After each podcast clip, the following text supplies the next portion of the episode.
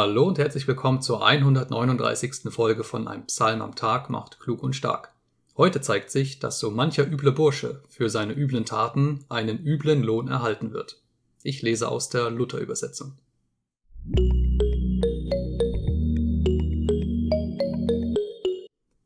Psalm 28 Bitte um Verschonung, Dank für Errettung von David.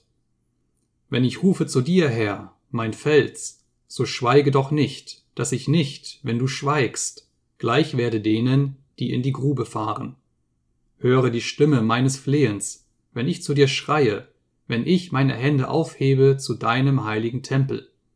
Raffe mich nicht hin mit den Gottlosen und mit den Übeltätern, die freundlich reden mit ihrem Nächsten und haben Böses im Herzen.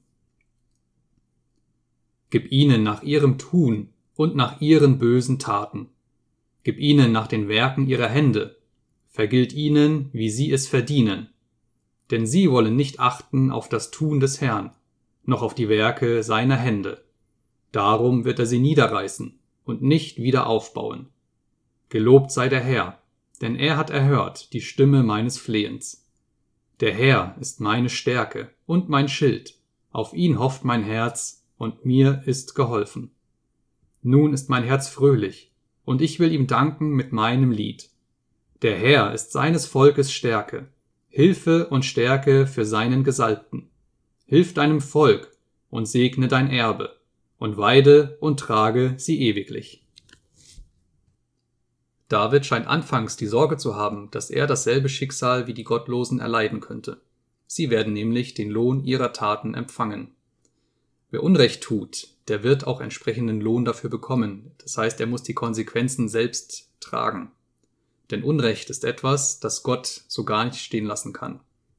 Und Ungerechtigkeit ist definitiv eine Sünde, weil sie dem Gebot Gottes, ihn und den Mitmenschen zu lieben, widerspricht.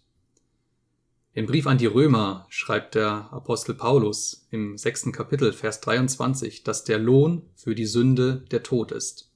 Und genau so beschreibt es David hier auch im Psalm.